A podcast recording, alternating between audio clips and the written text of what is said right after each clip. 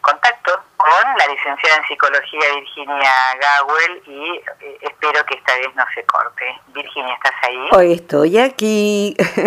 Buen día, Rosita, porque hace falta, porque sin, sin eso no empieza la columna. Buen día, Rosita. Buen eh, día, Virginia. no nos vencerán, así que estoy de celular a teléfono fijo, luego de haber probado otras alternativas. Eh, pero estaba diciendo, porque yo sí seguía escuchando, que en verdad son justamente situaciones como estas las que responden creo, a la pregunta que hace eh, Lucía desde Sydney, Australia, eh, y que, bueno, como tantos escuchantes en vez de oyentes solemos decir, nos envían sus, sus, inquietudes, sus procesos de vida. Y decía también que, bueno, siempre es una invitación a trabajar sobre sí. La pregunta de Lucía entiendo que se enfoca a ¿Cómo hacemos para protegernos de gente que anda negativa? Eh, eh, y, hay gente que es negativa por ahí. Ellas no escuchan esta columna, seguro. y en verdad, em, la pregunta a mí me, me, fue dando vueltas, con, elaborándola, acerca de que eh, hay una palabra que a mí me gusta mucho, una expresión, un concepto, en donde la noción de negativo se transforma en otra cosa, y la aprendí hace muchos años, tuve la suerte de conocer a un cacique quero, que son eh, un pueblo de los últimos incas que quedan en el Perú, don Manuel Quispe, y de él pude aprender en un congreso en el que él estaba, eh, por primera vez llevado desde su tribu a la ciudad, a, nuestra civilización, si es que podemos llamarle civilización a lo nuestro. Y él decía que en su pueblo no se usaba la noción de negativo positivo, sino la noción de que todos vamos portando, generando y a veces cultivando energías densas y sutiles de manera que la noción de saber que, cuando, que uno puede estar denso, y lo principal en este punto es, como siempre el trabajo empieza por uno, darse cuenta de cuando uno está denso, que me parece que es algo que percibimos todos, de cuando el otro está denso, cuando uno está denso. Y hay, hay personas, o, nosotros mismos, nos puede suceder que estamos densos eh, algo así como, cuando éramos nosotras chicas, en Argentina se usaba, estoy con una mufa, ¿te acordás? Ahora no se usa esa expresión. La mufa es el hongo que se deposita en la fruta cuando ya no se puede comer. O sea, hay tanta humedad que está mufado el alimento y se vuelve tóxico. Entonces, la expresión mufado, estoy mufado, es como un estado de densidad emocional al cual hay que prestar atención eh, porque está significando algo que, de lo cual los chinos también hablan. Eh, uno se vuelve, dicen los chinos, como una casa mal ventilada. La, persona densa, la persona cuando está densa, que pueden ser momentos o un momento que dure, por ejemplo, 60 años, un largo momento de estar denso, está como una casa cerrada donde no hay ventilación. La propia persona que vive allí no se da cuenta de que hay feo olor no se da cuenta de que está eh, irrespirable ese ámbito, porque se ha acostumbrado a funcionar así. Esto es quejándose, hablando mal de otros, propensa a cultivar una mente inclinada al chismorreo, eh, a mirar como foco siempre lo que no funciona en vez de lo que sí funciona. Entonces, la pregunta que hace Lucía desde Australia, yo la dividiría en dos, aunque no es como ella lo plantea, ella entiendo que plantea cómo hacemos para defendernos de personas que son así, funcionan así habitualmente. En principio, levantar el propio sistema inmunológico para ese tipo de personas que funcionan muy a menudo así, eh, es muy importante. Y esto tiene que ver con cultivar en nosotros una mente fuerte, una mente saludable, que se habitúe a reforzar la mirada eh, agradecida hacia la vida. La mirada, dicen los budistas, la mirada apreciativa hacia la vida. También lo dice el querido Brother David, de quien alguna vez he hablado. La mirada mm, de gratitud hacia la vida. Eh, es decir, que en, Occidente tendemos, tendemos a pensar que protegernos de lo negativo protegernos de las personas quejosas, de la persona maledicente, de la persona mala onda, como hoy se dice, sería algo así como una cosa de defensa, como una coraza, ¿no? Eh, inclusive alguien, alguien dice por allí, no hay mejor defensa que un buen ataque. En verdad, esa es una mirada que no sirve. Eh, en términos simples, y eso lo digo como psicóloga y como hija de tornero, no sirve. ¿Una herramienta sirve o no sirve? Golpear un, tornillo con una mano, una llave francesa, no sirve. O sea que eh, eh, golpear un clavo, perdón, con una llave francesa no sirve, porque la llave francesa está hecha para otra cosa. ¿De qué estoy hablando? La mejor defensa no es ni un buen ataque, ni cerrarnos a.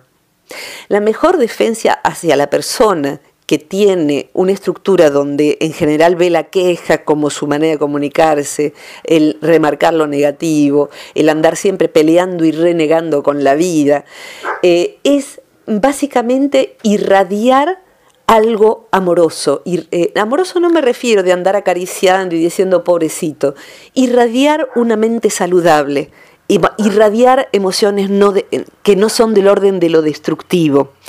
Es decir, que sería la defensa del fuego, si querés.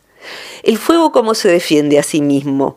El fuego se defiende irradiando, o sea, no hace otra cosa. El fuego arde. Entonces, en verdad, las personas eh, que, que yo más he estudiado, porque me llaman mucho la atención, son aquellas que tienen la habilidad para ser felices. Y una característica que tienen en común las personas que tienen habilidad para los hábitos de felicidad, como se le llama en la psicología transpersonal, son aquellas que aún en ámbitos que son tóxicos, en ámbitos con personas que son así, densas, tomando a don Manuel Quispe, eh, cultivan hábitos de irradiación de afectuosidad, irradiación de eh, mm, gratitud hacia la vida. Esa persona es entonces una persona que tiene una radiancia, que a veces ni se da cuenta. De modo tal que diría, eh, como respuesta o como intento de respuesta a la pregunta de Lucía, la mejor defensa hacia las personas que son así y que a veces no tenemos otra cosa más que fumarnos, la decimos hoy. Y la verdad que sí, somos como fumadores pasivos que no elegimos encender un cigarrillo, pero antes que se permitía fumar a las oficinas, ahora a lo mejor en algún país que nos escuche todavía se permite, o alguien que no tiene, pobrecita, defensa en su casa, los niños cuyos papás fuman, alguien que se tiene que fumar el humo del otro sin ser un fumador que decide fumar, es el otro el que fuma.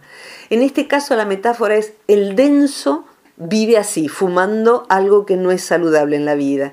Y uno a veces es fumador pasivo de su densidad, un compañero de oficina, un jefe, ni que hablar, alguien con quien uno convive en casa, cualquier rango sea, desde amigo, pareja, familiar.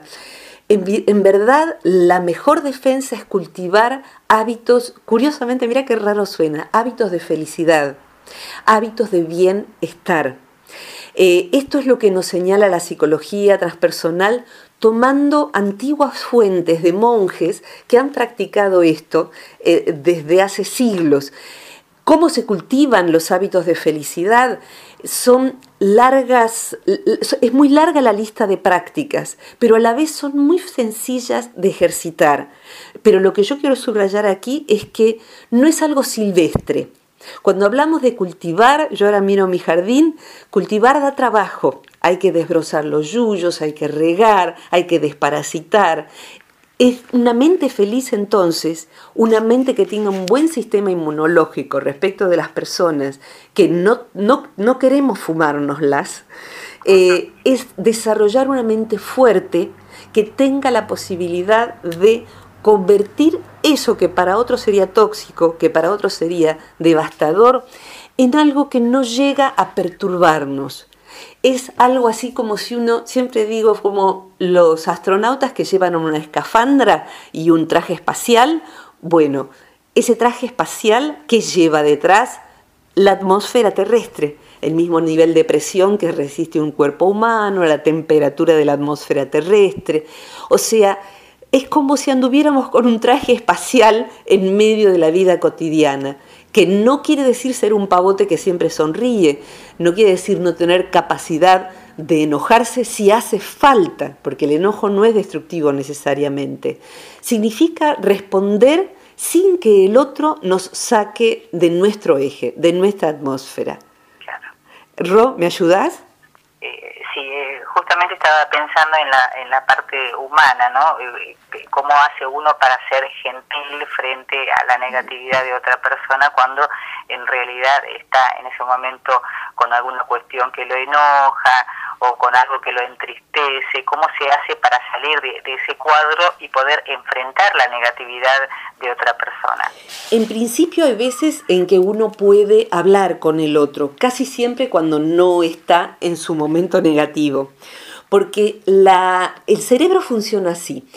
Cuando uno cultiva una mente em, eh, cuando uno cultiva una mente positiva, saludable, eh, mm, primero se vuelve más operativo hacia la vida y con más habilidades para ser feliz. Esa mente implica un cerebro que se va entrenando en ver la belleza de la vida.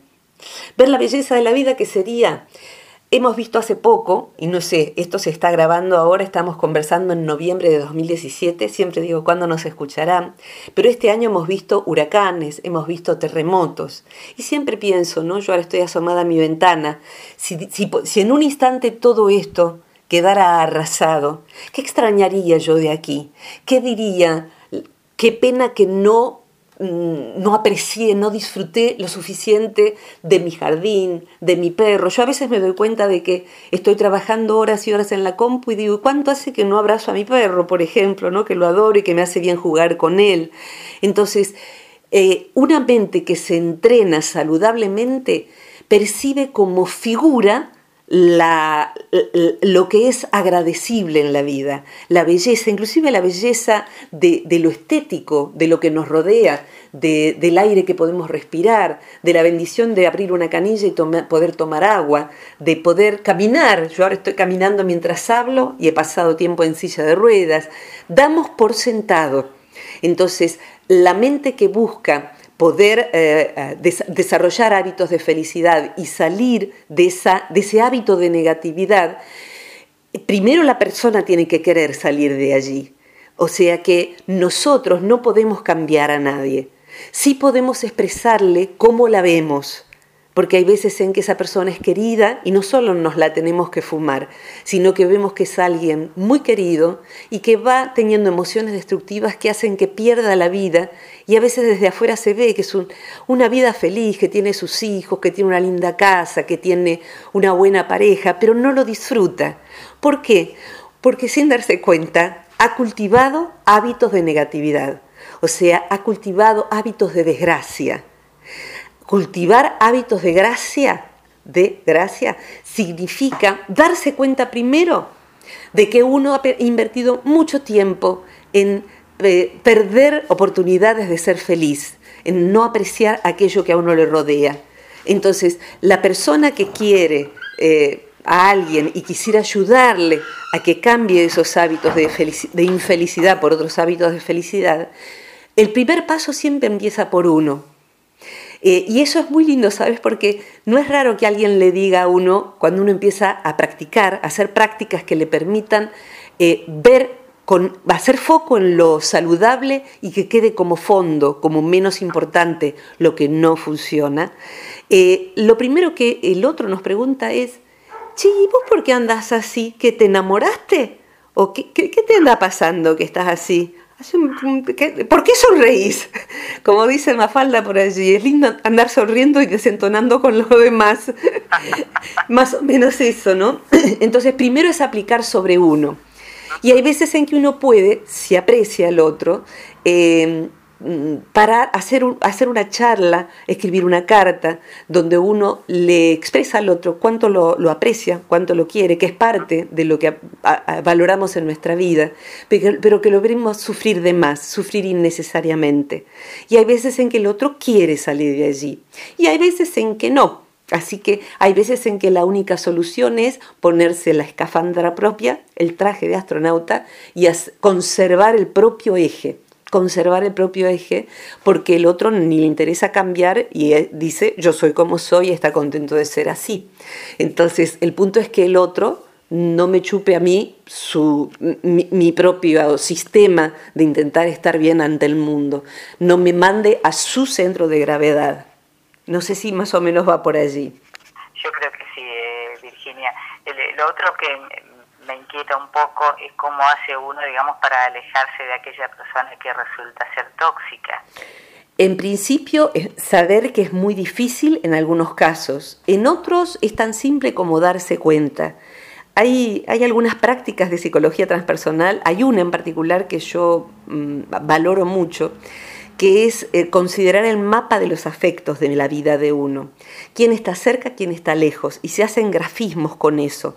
Ah, o sea, se, dibuja, se pueden hacer collage, se puede trabajar con fotos.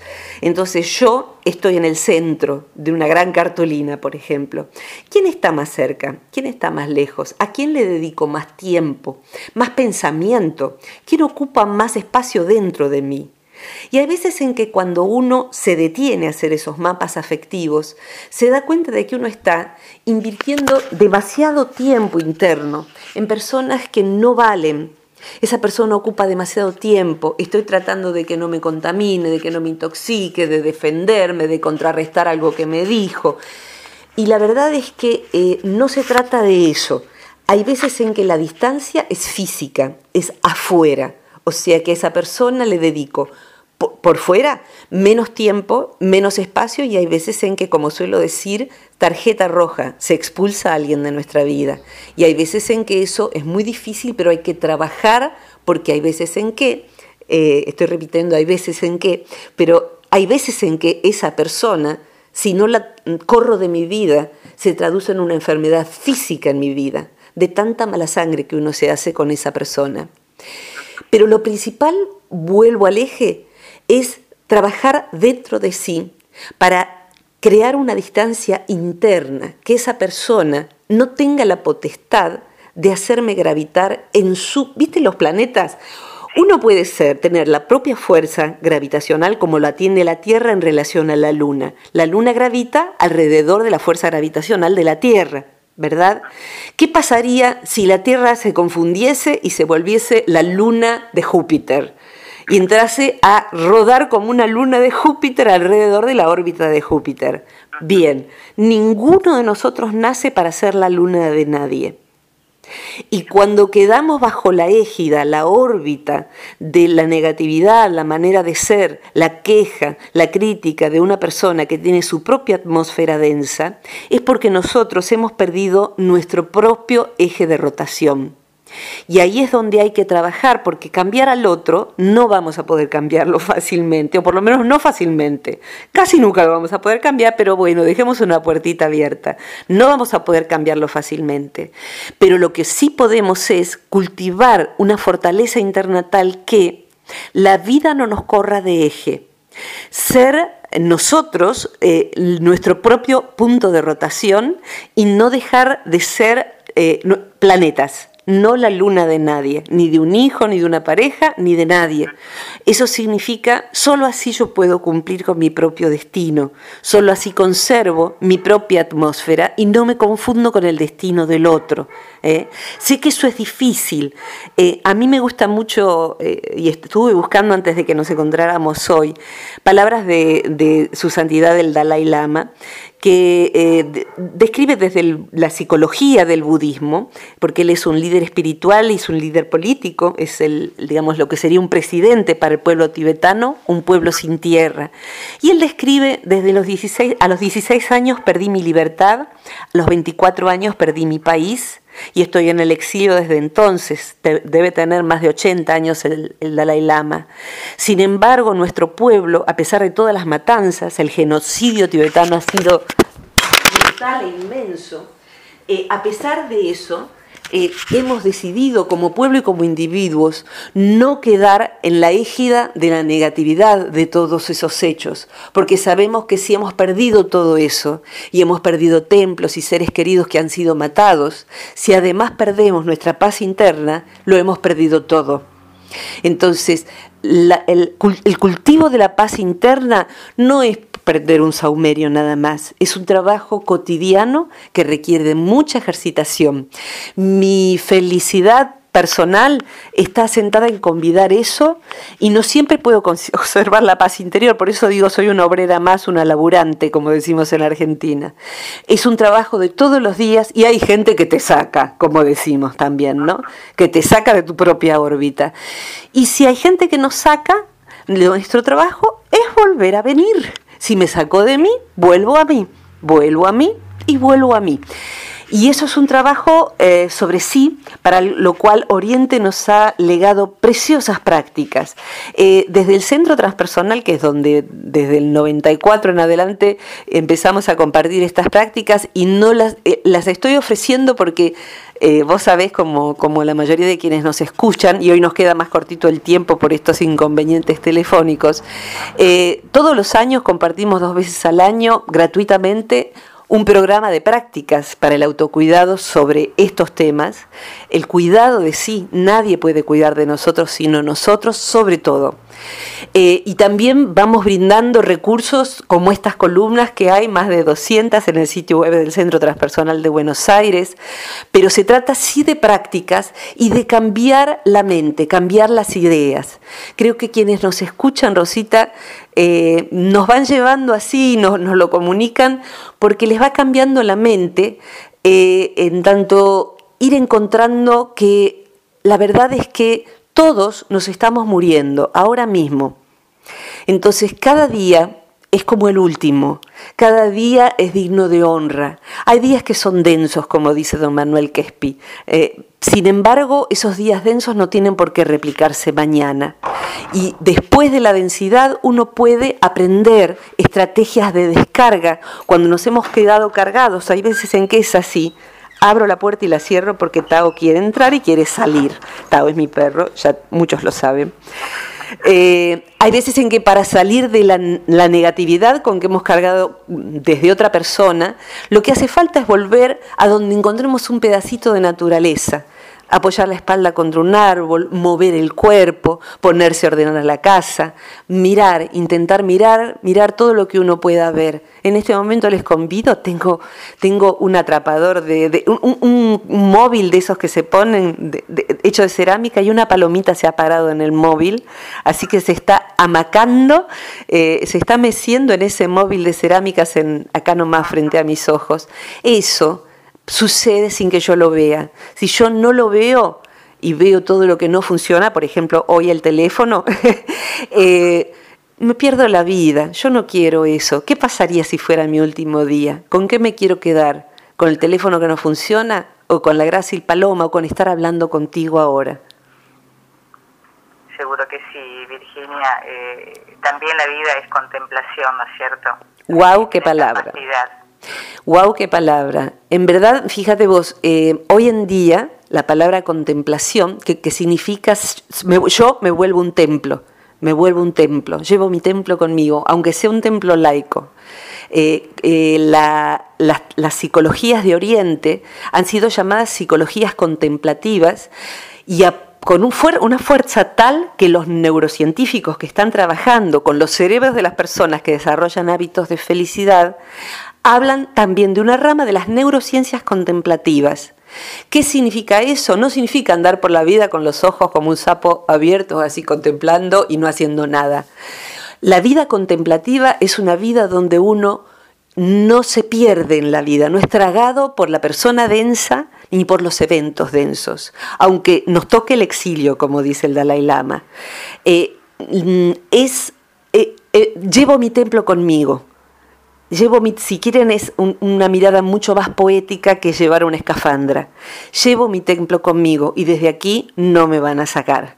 Tengo una amiga muy querida que si escucha esta columna va a saber de quién hablo, que ella ha decidido crear su propia atmósfera y como le ha tocado fumarse un par de familiares muy densos, su propósito es y lo ha pegado por todas partes, no me sacarán mi paz interior. No la negocio, no me moverán, de acá no me mueven. Entonces cuando ve que se, se, ha quedado pegada a todo eso, respira, hace su yoga, sale al jardín y cuando ha quedado muy cargada, toma el sapín, la pala, hace un poco de fuerza y descarga física y recuerda, recuerda, recuerda, eso es el autorrecuerdo, el recuerdo de sí, que la vida está dentro de ella y que eh, eso que es negativo se puede convertir en aquello, en una piedra pómez. La gente negativa y que no quiere cambiar e, eso, se vuelve como una piedra pómez. En Argentina se llama piedra pómez a la piedra volcánica con la que limamos los callos en los pies, sobre todo en los pies, claro, las, las asperezas. Entonces, la gente que es así se puede convertir en nuestra piedra pómez. ¿Qué quiere decir? Que nos ayuda a volver hacia lo más esencial de nosotros mismos. Eh, Castaneda le llamaba el pinche tirano.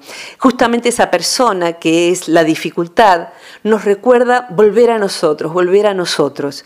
Y hay veces en que, volviendo a nosotros, sin perder nuestra atmósfera, siguiendo, sin dejar de ser templos nosotros mismos y riéndonos en ellos y disfrutando en ello, hay veces en que el otro también cambia pero el trabajo empieza por casa, en cualquier circunstancia y ante cualquiera que nos toque ser el pinche tirano. A veces nosotros lo somos del otro y no nos damos cuenta, ¿no? Así que bueno, redondeando, esto es lo que puedo hoy compartir al respecto. Virginia, como siempre, eh, un, gracias infinito eh, por, este aprendizaje que tenemos contigo cada, cada martes.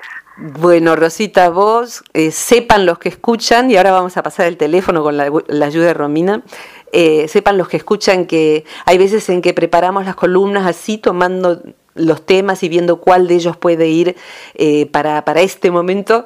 Y siempre es bonito porque salen cada conversaciones eh, así familiares de domingo, tan bonito, tan eso, que están con nosotros, con nosotras, eh, y que, que, vamos armando esto a partir de lo que podemos em, trabajar con, en lo personal conmigo misma, a partir de allí a, acercarle herramientas al que está pidiéndola porque le duele la vida y porque quiere generar hábitos de felicidad. ¿Cuál es el teléfono al cual pueden por WhatsApp, desde cualquier lugar del mundo, como hizo Lucía, mandar un, tema que quieran pedir? Claro que sí, el teléfono para poder comunicarte es más 54 23, perdón, más 54 9 23 23 52 64 97. Repito, más 54 9 23 23 52 64 97. Pero muchísimas gracias.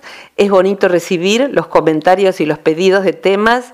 Y, bueno, aquí estamos, Rosita. Eh, para quien se quiera acercar al Centro Transpersonal de Buenos Aires, sepa que desde cualquier lugar del mundo, aún no teniendo conocimientos previos de psicología, hay, cursos que son para gente que tiene formación clínica en psicología o disciplinas afines, pero hay herramientas para todo el mundo y pueden participar con los más mínimos rudimentos de eh, saber usar una computadora. Así que siempre serán bienvenidos. Gracias, Virginia. Un abrazo muy grande, Rosita. Igualmente para ti, buen martes, buena semana. Muchas gracias, hasta la próxima, corazón. Beso, gracias Romina, hasta la próxima. Gracias, Vir.